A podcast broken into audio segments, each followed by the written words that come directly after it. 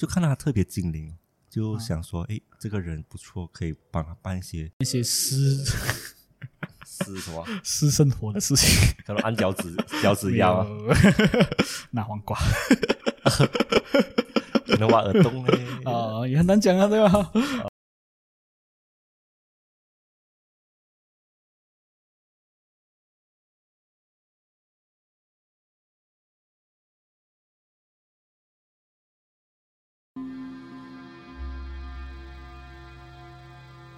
古代印加人打起了第一个绳结开始，从多种的颜色、不同的绳结，从一到十，十到百，百到千，用于记录历史的过程，人们所称为七步。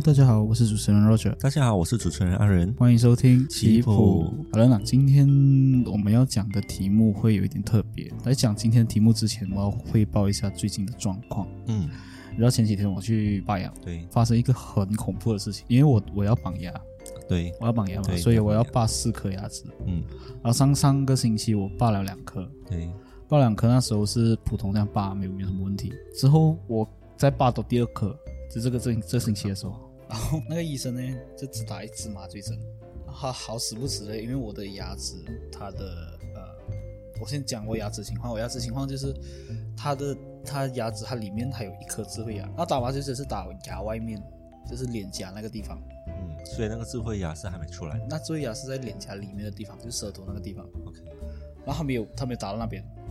然后我是在没有麻醉的情况下去拔，然后我是那很痛啊，对非常痛，我痛到我痛到我的整个身体在那边震，毛毛冷汗，我完全为什么他不帮你打这麻醉药？我有叫他打，他讲那个地方打不到，他就一直就跟我讲要好了要好了，我是几乎一度是翻白眼了，那应该要昏厥了。我要昏了，我真痛到我冒汗。过后我就罢了，罢了。现在我的状况就是，可能观众会听到我多一点口水声，因为我的我的脸颊还在是肿的方面。基本上我的嘴是，那医生把我嘴拉到裂开了，但还对在受伤对啊，这边还是受伤。这是汇报最近我的状况啊，因为也要给一些观众知道我们最近的情况啊，然后现在我们的在做着什么啊之类的啊。对，那今天是我们录制的，呃，算是除夕夜的第一天嘛。对，这边要祝大家新年新快乐，对，要祝大家新年快乐，红包拿多多，对，要赚多多钱哦，赚多多。没有红包拿的话也不用紧，事业就是一帆风顺。啊，身体要照顾好，对，身体最重重要身体最重要。对对今天要讲的主题是什么？我们今天要讲的主题是，啊。其实是跟我们的频道是很相似的，啊它是造纸的鼻祖，叫做啊蔡伦。我们现在可以用到比较廉价的纸啊，啊全都是因为他的功劳。当蔡伦创造了这个造纸工艺出来过后呢，其实他造福了。完了吗？还没有。啊，完了。等一下会继续放，是啊，今天是除夕啊，基本上啊，现在十一点五十分，还有多十分？哦，新年啊，对啊，哦 靠！我还想说，还想说，哦，早一点睡。没有错，我们等人听到现在我们录制的时间是十一点五十。嗯，对。那我继续说一下，就是，嗯就是因为蔡伦，所以有我们现在的纸张，嗯，然后继续放鞭炮。多好，有有鼓励掌声。等一下，他们现在过的是哪泰国的时间？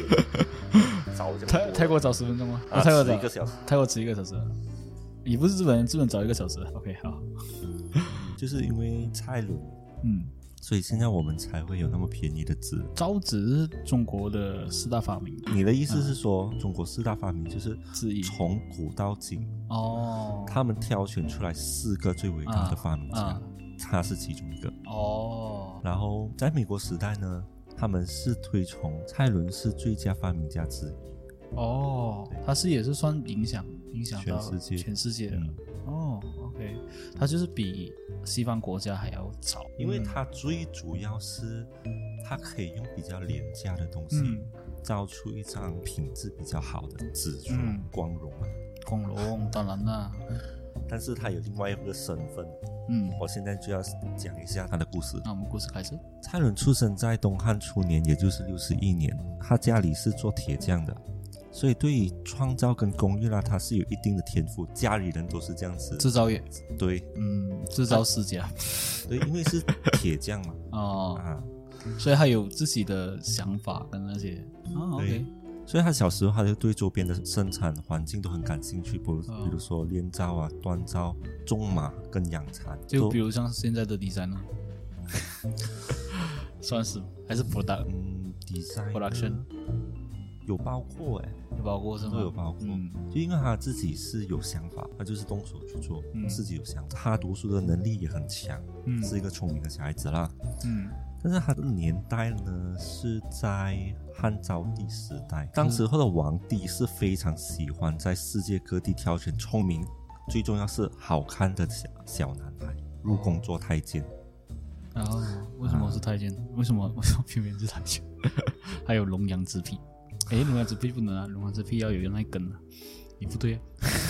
我觉得主要是因为嫉妒吧，哦，OK，我因为我没有想到，就是你一个皇帝，你要去抓一些又好看又聪明的人，没有好看抓回来。好看我懂，好看是因为呃，好看我知道是历年来啦，历年来皇帝都会选好看的在身边啦，因为养眼嘛，你你不可能每天都看看这样的脸，他你知道有有的如柴啊，他有的挑当然是挑一些养眼的啦，是吧？看美女也是有的挑，当然是挑一些漂亮的啦，对吧？对，所以我我呃好看是 OK 啦，但是他为什么他他只他他是文艺气息很重的嘛？这个皇帝对，他是主要是喜欢一些文艺上的东西，哦所以他喜欢身边的人都是可以跟他沟通得到的。哦，对，重点来了，嗯男生他最重要的就是传宗接代嘛。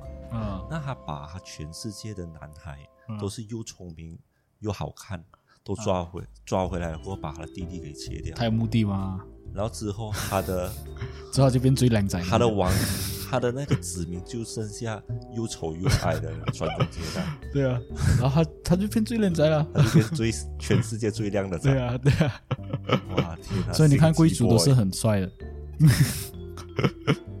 是啊，贵族他有那种气息。嗯所以呢，他的父母有蔡伦这个聪明的孩子也是很开心，可惜是生长在这个年代，很不幸他就被选中了，所以他在十多岁的时候就被带离开他父母，去到京城，嗯然后到了京城过后呢，就把他的弟弟给哦，砍掉了过后，哦，哇，好痛。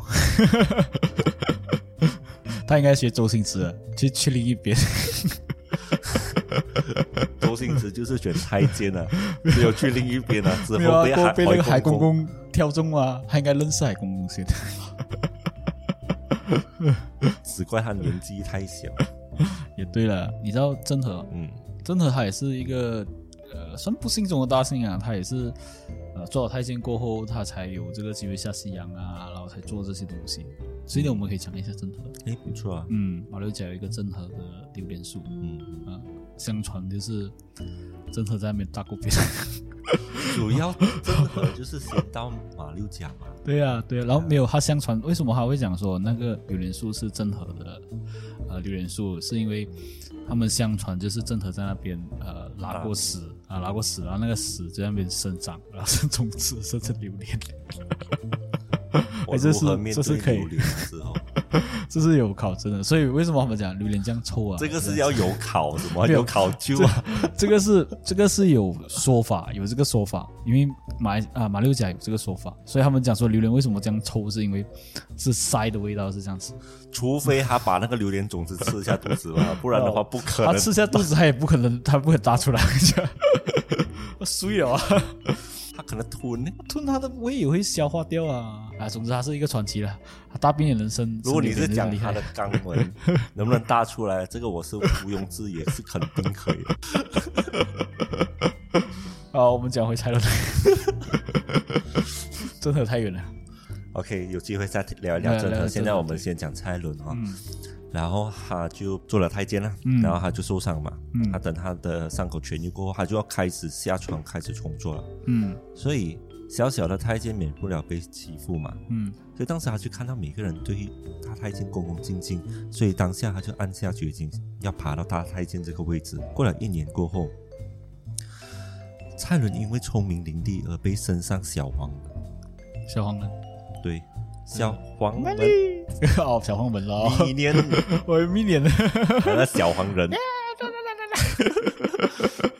这个这个小小黄门就类似于班长，哦。就是他们被接下工作了过后，他们需要小黄门就需要派这些工作去给小太监去做，嗯。所以他就可以得到一个比较轻松的工作。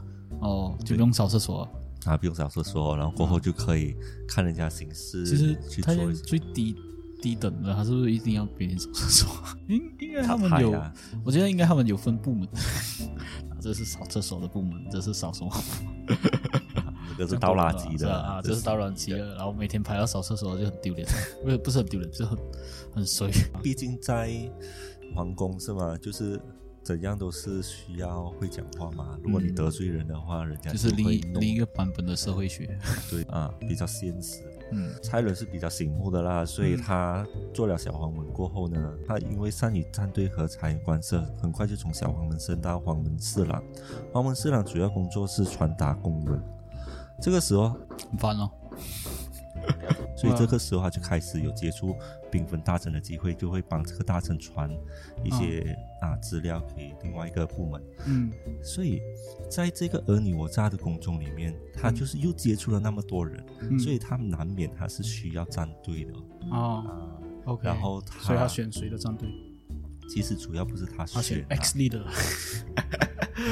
没有了。所以他最后 就啊没有 X leader 是是那个你有看哦那个啊披荆斩棘吗？啊有有啊，有，陈小春战队的 X leader，虽然有一点冷啊。好，然后继续。好，那个战队其实不是他选的，嗯而是可能有很多人去抛橄榄枝啊，或者是需要去叫他做一些比较阴险的事情。当时候的皇帝的老婆都王后就看到他特别精灵，就想说，哎，这个人不错，可以帮他办一些一些呃力所能及的是什么？私生活的事情，可能按脚趾脚趾腰啊，没有 拿黄瓜 可能挖耳洞嘞。啊，也很难讲啊，对吧？呃，我我比较相信拿黄瓜的小黄人啊。老黄瓜，那老黄瓜比较大粗一点啊。所以所以渡完后过后就是都把，就是就是让他服侍他啦。嗯，OK，他不算是服侍他啦，就是被我带进服侍的地方。哎，他很累，他他主要就是帮他做一些不能见台面上的事情。他能给窦王后选上，其实也是非常幸运的，因为窦王后王后嘛，你都知道啦，啊王后是统领后宫，啊后宫之首，嗯所以算是窦王后的人马，人家都不会不会去啊动到他。左右手。也没有到左，现在还没到左右手，哦，现在还没有到左右手，现在还没到左右手，就是已经只是觉得哎，你很圆滑，哦。那你可以帮我处理一些事情，这样子，哦。就是你可以在外面说哦，你是窦王后的人。哦，OK 啊。OK，像黑社会要找白路啊，算是有背景的人啊。，OK OK，窦王后就是他的背景。嗯。那他主要帮窦王后做什么呢？他是要帮窦王后当眼线的，还要看一些宫中的妃子或者是贵人，他们在到底在做些什么，然后再汇报给窦王后。嗯为什么窦王会需要蔡伦去做这个动作呢？是因为蔡伦他一直都没有孩子，没有任何反应你。要重新讲过，因为看讲蔡伦没有孩子，他哦是没有孩子 蔡伦很难有孩子。哎，因为主要窦王后他一直没有孩子，也很怕其他的妃子怀孕，所以他只要看到妃子怀孕啊，或者是呕吐啊，嗯她就会想办法去去陷害他们哦，啊，将他们除掉。主要是要跟，我觉得主要是要跟那个御医打好关系，我觉得这样会比较方便。御医主要是帮皇帝嘛，哦，对哦，帮皇帝做的，哦，帮皇帝做工，对呀、这样把脉也是找御医嘛。他把脉是找御医没有错，但是那个御医是不需要帮窦哦，他王后啊，不能跟王后去有交流。应该很难会深入这条线吧，哦所以他才没有往那方面入手。嗯，对啊，如果真的是跟御医串通好的话，都没有没有没有蔡伦什么事情。也可以叫蔡伦做，蔡伦跟御医没有，蔡伦跟御医。嗯，用蔡伦的美色去诱惑伊丽所以如果查到蔡伦那一边，蔡伦断了断了啊，断了就找不到了。啊，就找不到后面了嘛，啊就全部都是蔡伦对。但是也很难讲，因为也是很冒险的一样东西，因为全世界都知道蔡伦是多王后的，只要查到蔡蔡伦那边的话，他就知道是多王后拍的。大家都知道，但是没有证据嘛。嗯，也对啦，对啊也对了。如果没有很有力的证证据的话，大家都不会去碰多王后，嗯因为毕竟多王后她也是名门世家出身的嘛。嗯都往后对付的一个人，就是有一天他们发现宋贵人怀孕了，嗯，然后过后他们就把那个矛头指向宋贵人。都往后每一天不是在找宋贵人的茶，就是在找茶的路上 OK，啊，就是有一点小事就找，还有一点小事对找。对对，啊就很像我们看的宫廷剧一样咯。啊，一点鸡毛蒜皮的东西都会找到这个宋贵人，然后终于有一天找到一个把柄。宋贵人生病了，也不知道是听谁说有一个偏方可以用兔子来治病，他教了他的家人去找兔子做成药引来给他喝。嗯都王后就把这个把柄给抓住，立刻让蔡伦诬陷宋贵人。借助歪门邪道迷惑皇上，因为他有这一个行为，嗯。然后再用这个行为来说，其实他是有这样子的技巧来去迷惑皇上的，所以就强行把宋贵人抓进监牢。之后，宋贵人在监牢的时发现到审判的人是蔡伦，这一边有一点奇怪啊，因为蔡伦他是太监嘛，为什么他需他能做到审判？嗯，这一点？这一点其实其实可以这样讲啦，呃，皇上是主歪嘛，皇后是主内嘛，嗯，所以呃，只要是内部发生的后宫。就是后宫发生的是往往后去指使谁去审判，嗯。然后他们不会找一些外面的官员去审判，是因为官员他有多一根东西，所以他其中都会有风险，去让皇这个可能宋贵人怀孕，所以他们为了避免这个东西，大多数都是后宫的事情就有王后来争夺，由皇后来派人，大多数是派内部的总管啊，内部的太监的官员，因为有一些太监他是有一些宦官，为什么叫宦官呢？宦的意思是没有那一根的人，嗯。官的意思就是他是有官位的。嗯啊，所以宦官他也有级别的，还有一一品宦官、二品、三品。可是宦官到最高好像是到二品，还是二品还是三品的了啊，就没有得再上来啊。所以，嗯、他会找蔡伦也是有原因啦，因为他其中他可以控制到啊。也是啦，因为蔡伦主要也是他的人嘛，啊，主要主要其实我觉得杜王后他是找一个借口，对，嗯他其实只要找一个契机而已，嗯把这个宋贵人给找搞死。嗯当时候宋贵人已经把他的孩子给生出来了。当宋贵人知道审判人是蔡伦，就知道死定了啦。嗯所以他避免之后被羞辱，所以他就在监狱里面自杀。宋贵人的儿子是刘庆，然后这个刘庆呢也被废为清河王。这整件事情蔡伦处理得很好，让窦王后很满意，所以。蔡伦接下来的日子也更加的滋润，很多大大小小的事情，都往后都会派给蔡伦去做。嗯之后第二位呢，就是轮到梁贵人，梁贵人也是开始怀孕了。窦王后这一次呢，她是安排匿名写信陷害她，然后再抱走刚出生的刘昭当做自己的孩子，所以哦窦王后之后的孩子也不是自己的，亲生的不是亲生的，只是，对是梁贵人的。哦对，OK，所以他就是拿一个代替来替用。嗯，跟很多宫廷剧一样啊，像慈禧也是啊，慈禧也不是，自己的孩子，不是啊，他是我印象是西宫的孩子，是皇帝不知道那个孩子不是他的。其中都是皇帝的孩子。啊我是皇帝的话，那我有很多贵妃啦，可是怎样都是我的孩子啊，也是也是我的我的龙种啊。我派给哪一个老婆管也可以啊，比如说我的大婆讲说啊，我没有孩子，我生不出孩子，我要一个人帮我送种，皇帝会过气给他，嗯，因为基本上你看很多宫廷剧哦，他很多王后哦都是他的孩子不是他的孩子，等到他的孩子长大了过后，他就会找回他的生母，然后就开始反抗啊，这样子一轮一连一连串的东西在故事讲对吗？啊，刘昭当窦王后的儿子过后呢，窦王后也让汉章帝立刘昭为太子。汉章帝驾崩过后，刘昭就顺利当上汉和帝，当时他才十岁。嗯窦王后就也成为窦太后。嗯汉和帝因为年纪太小，所以窦王后在身后垂帘听政，所以当时的朝廷算是窦王后掌权。然后蔡伦当然也是水涨船高，也免不了受益啦。他也被提拔为中常侍，像中常侍主要是做什么？他主要其实是陪在汉和帝身边，陪他玩啊、读书一样，他也是会传达诏令，那个康熙那种奉天承运，哦，很像嘞，你有潜质啊。没有没有没有，然后他最后一个是参与朝政，哦，就是王王刚才你所说的啦，啊，就是皇帝上朝的时候，他可以在在旁边听，嗯对，算是历史上第一个太监参与朝政的一个人物。嗯，所以导致到东汉后来的灭亡跟太监乱政，嗯。也是跟这一次的先令是有很大的关系。就像刚才你讲的，对对对。对。对，宦官的这个这个东西，其实我们其实我们可以讲一下。然后曹操一个自卑的心理，他也是太监。不是他的他父亲是把他过继给一个太监，他的爷爷是太监，他他的的父亲过不是他的啊讲错了，是因为因为曹操他的爷爷是太监，为什么他爷爷是太监？是因为他爷爷的哥哥还是弟弟兄弟把他的父亲的啊、孩子过继给他爷爷。因为宦官他们没有后代嘛，他们要传宗接代嘛，所以他们会找自己的兄长啊，或者是自己的亲戚啊，找一个孩子过去给他可以送终。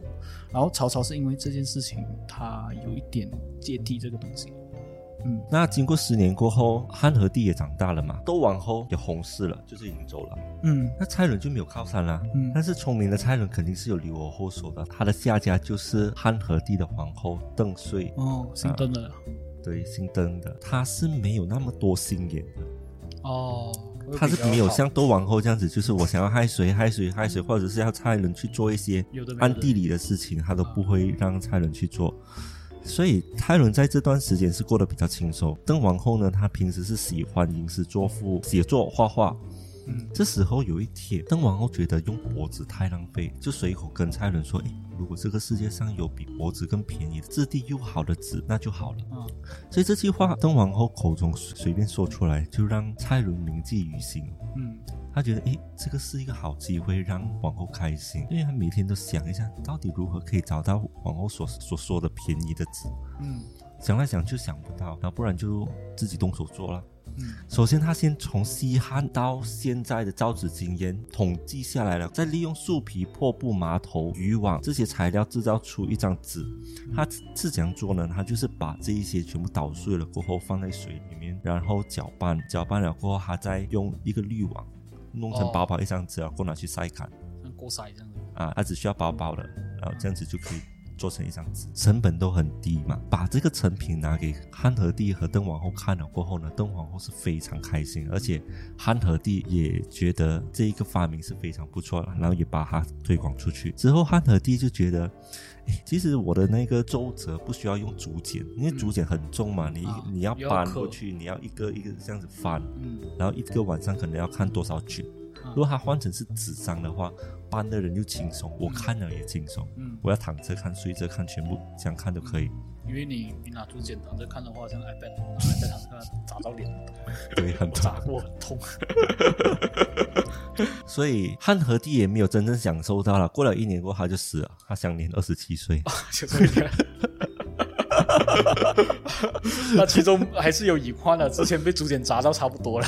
对，因为毕竟他从十岁开始就已经操劳了，多一个十七年他就死了，二十七岁，二十七岁很年轻。很年轻。嗯然后他的孩子也很小了，他那时候死了过后，他孩子才一岁而已。嗯然后他的孩子也当上小皇帝啦，才两岁啊，就是一岁当上小皇帝过后，邓王后也成为邓太后，也是在他后面帮助他的儿子。嗯，也是垂帘听，对，也是继承啊。我觉得这个应该是蔡伦出的手术，没有办法嘛因为有前车之鉴，所以后面的皇后就这样子成为了垂帘听政了。过后小皇帝就这样被摆布了。他没有被摆布多久，他也死了。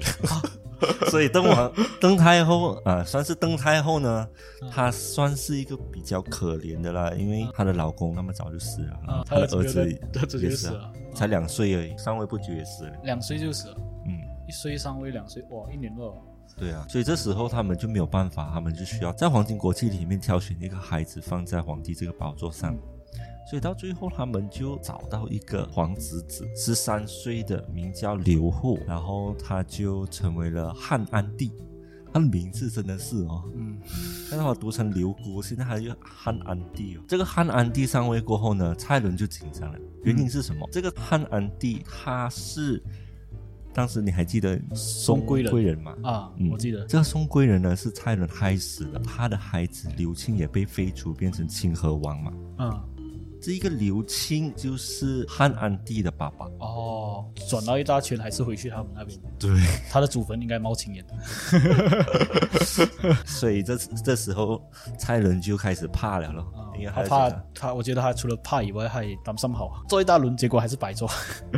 可是也不能怪他，当时候他是奉命行事吧？嗯，但是多王后已经死了嘛，所有的罪都已经压在蔡伦身上。嗯，蔡伦在这个环境上，他也没有办法去说明什么，因为他毕竟也是仆人，对。嗯，组织要你死你就死如果当时他不听话，他就是早死一点哦。啊。他听话就可能折磨多一点，看你要不要痛快。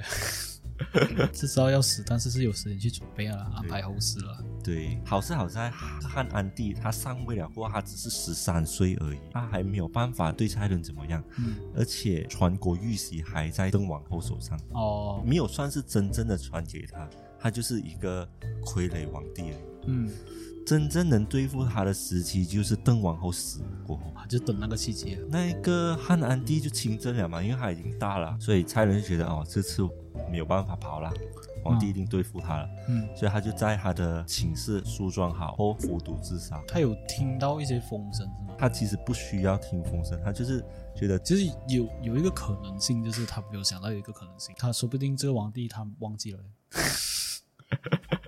我就想着，哎，都没有这些事情，我为什么要理他？然后哦，死了，哎，怎么回事？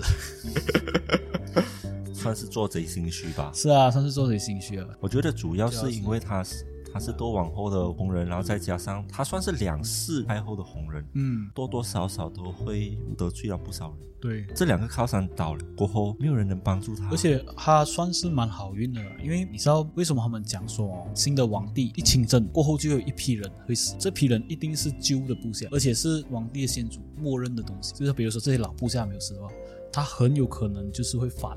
嗯，我 stop 一下。那蔡伦的一生，我们就差不多讲到这一边。蔡伦的蔡侯子之前，他们是用什么去记录文案，或者是用什么来记录文字这个东西呢？接下来我就要科普一下没有纸的时代，他们开始是怎样记录这些文字的。就是在没有纸诞生的时代之前呢，很多原始人的那种信你都看过了，就是会用龟壳啊，会在壁在壁画上画东西啊，所以在那个时候已经开始有人类已经开始有记录这个东西，记录就像我们的节目这样子，叫做棋谱。刚开始没有纸的时候呢，其实早在公元前三千年左右了，在古希腊那边其实已经有沙草纸。嗯这沙草纸是什么？它是来自于一个草，嗯叫做沙子草，是很它的名字就是这样子都变过来过来。沙子草呢，其实它算是可以记录文案，但是它记录不久，它很容易就就是很容易氧化。它是什么样制作的？它就是用沙子草嘛，对，拿那个植物来写在那边吧。写在它那个叶子上面。对，对，但是它有一个制作方式，就可能会编制啊对，编给它变成一个长方形也，不可能这样一条嘛，对。一条叶子的形状。但是这个技术呢，在欧洲大陆不久它就失传了。但是我觉得这个很好啊，因为他写了过后还会消失，那我嗯写一些秘密给他，传去给另外一个国家啊看，因为叶子过后他就会啊，可是你要想一样东西，就是当我寄过去的时候，我还要 estimate 它的时间，对，所以就变成这个东西在后面就失传了。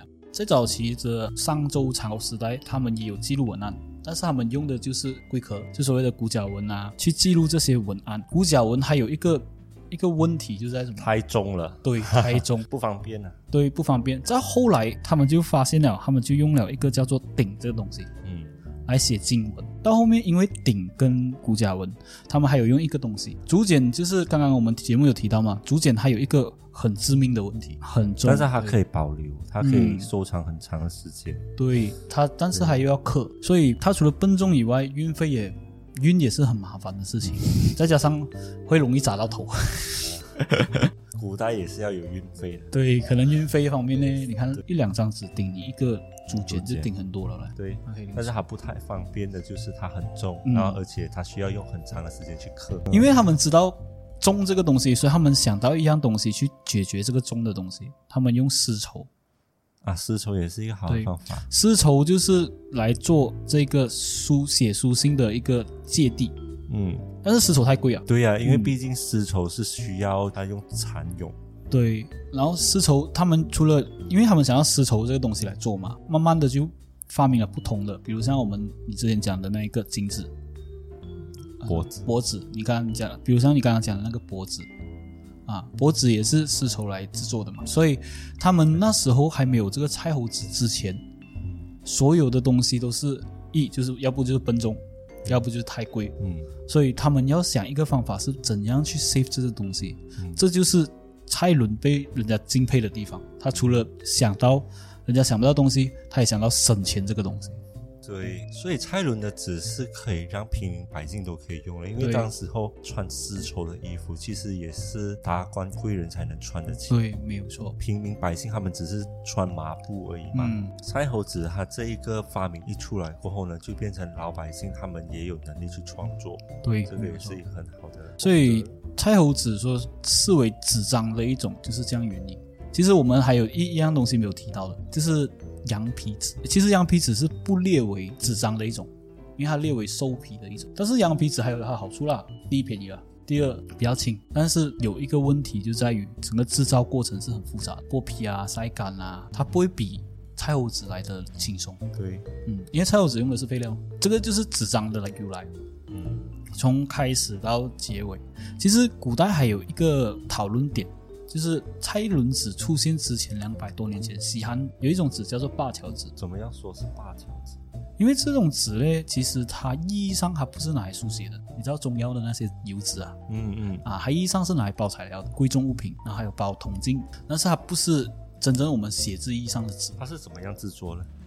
它的制作方式其实也是用纤维去制作而成。嗯啊，所以可能蔡伦会制作纸这个东西，他也会想到纤维这个东西，可能也是因为有这个灞桥纸作为桥梁先，所以这个就是所有的由来，从开始的文字记录到后面的蔡猴子出现，嗯，其实讲到蔡猴子，讲到纸张这个东西，我们可以提一下，嗯，一点点的冷知识啊，只有三段而已。第一个冷知识的点就是，据说一张纸最多可以折七次。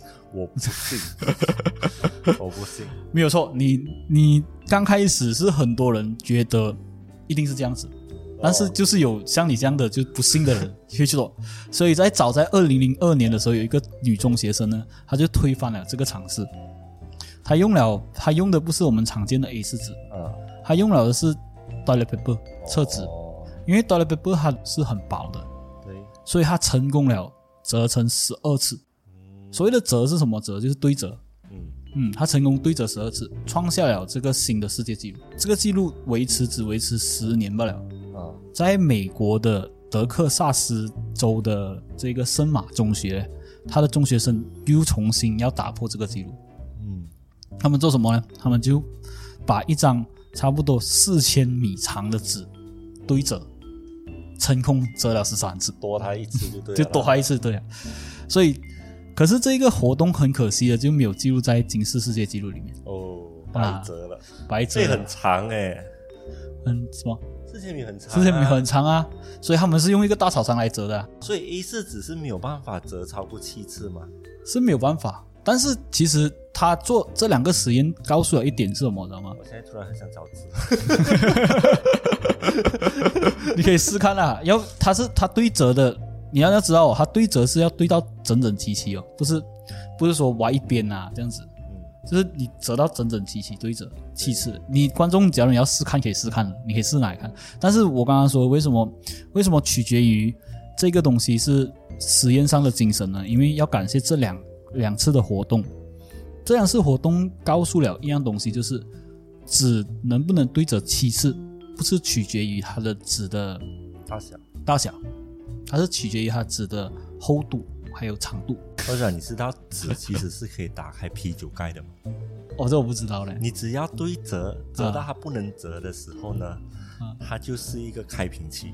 哦啊，因为我没有喝酒的关系，不好意思。你有喝可乐 但是我还是没有开过。是可以开的。那第二个冷知识呢？第二个冷知识其实是叫做，嗯，我经常有一个疑问的，就是为什么 A 四纸是叫 A 四纸？诶，这个我也是有这个疑问。怎么是叫为什叫 A 四呢？啊？为什么不叫 B 四，或者不是叫 C 四，或者是为什么不叫 D 四？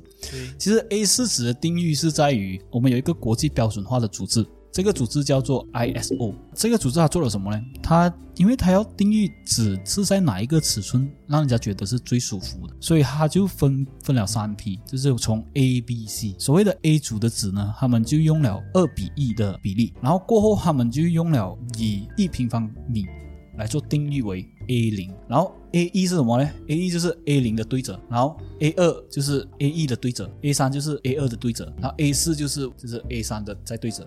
你可以试看用一张 A 三纸来对折，看是不是 A 四纸的尺寸。是这个是，所以所以 A 一、A 二、A 三就是 A 四的出现就是这样子。然后我要讲回 B 和 C 是什么呢？其实 B 和 C 就是根据它的值的几何平均算出来的。什么是几何平均呢？几何平均其实就是简单来讲，就是它的呃一个算一个功法。去计算出来这个值的大小。呃，我希望观众是不要我解释几何平均啊，因为几何平均我解释起来，我相信应该会睡觉。好，那就带过一下。我我要带过一下，我带过一下，就是它简单来讲，就是 A 的 A 啊，你定一个 A 点在角落那边，A 点的对折就是 B 点，嗯，然后 B 点的呃左上方就是 C 点，然后它算的 D 点呢就是 B 点的右下方，C 点跟 D 点的比例对算。它的平均，嗯，所以呃，它有包括很多，那我们继续第三个吧。所以这个这个你可以上网看一下百度啊那些，但是有兴趣的话啦啊，你对数学这个东西很有兴趣的话，你可以去看一下。我是一个简单的带过了，当然它有一些公式去算法。所以到第三，我知道我们的钞票其实不是定义为真正的纸张，它是用棉浆来做的，就是棉。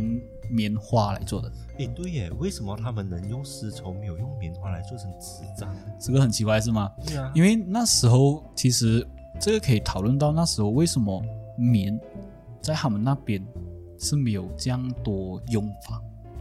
新疆棉啊，新疆有棉，新疆有棉吗？可是那时候你想看，那时候他们都是用做衣服，他们都是用那个丝绸啊，丝绸啊，对啊，没有就是用麻布啊。它没有棉的出现啊，他们没有棉呢，真的啊，因为棉它是种出来的嘛，然后丝绸它是养出来的嘛，对，可能那时候他们还没有发现棉这个东西吧。哦，这我也不知道啦，因为我是觉得应该是这样子。对，要不然就早就有。丝绸和用棉来比的话，棉当然是会比较便宜一点。对，但是但是之后它就直接跳过变成菜轮子嘛。啊，那菜轮子就不需要。可是你在那个菜轮那个时代，他也没有棉啊，他也没有没有这个棉布衣啊。嗯，这个可以，我们找机会，我们找看棉，它是到底是谁发现的？对，为什么没有变成这样发现的？或者是它很容易湿透，吸水。所以你当你写，为什么为什么钞票要用棉？就是因为它可以湿透哦，它可以，它可以，它中水了，它晒干，它不会破哦，所以不会破啊，所以才会用棉这个东西。棉啊，棉浆这个东西来混合出来，嗯，所以为什么我讲钞票它是用棉来做的，就是这样子。或者是因为没有这个棉，所以他们大家都不能复印钞票。那时候，哎，那时候他们的钞，他们的钱好像是用古币嘛？你有看过青铜币吗？啊，对，啊，古币，古币啊，用古币来来来做买卖的。但是你存钱在银行，银行会给你票据嘛？啊，对，那个纸是蔡侯纸过后吗？哦。蔡有子过后，这就是今天我们的蔡伦的故事。对，嗯，差不多就要这样结束了。在结束之前，我是要提一提观众啦，因为我们的呃 Facebook 跟 Instagram 的粉丝团呃注册了。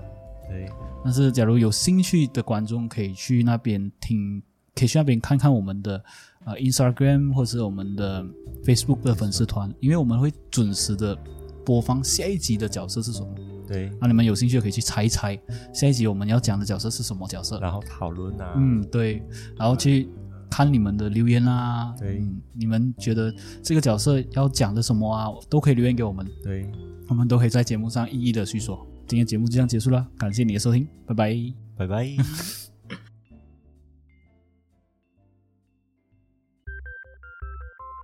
好了，今天我们的节目差不多。到这里就结束了。喜欢我的节目的话，欢迎你订阅、点赞、分享、留言。那如果有你们想听的人物，也可以在以下评论给我们哦。或者有一些人物的资料，也可以投稿给我们。那我们是非常欢迎你们投稿的。喜欢我们的节目的话，欢迎你去各大平台 Apple Podcasts、KKBOX、Spotify 还有 First Story。感谢你的收听，拜拜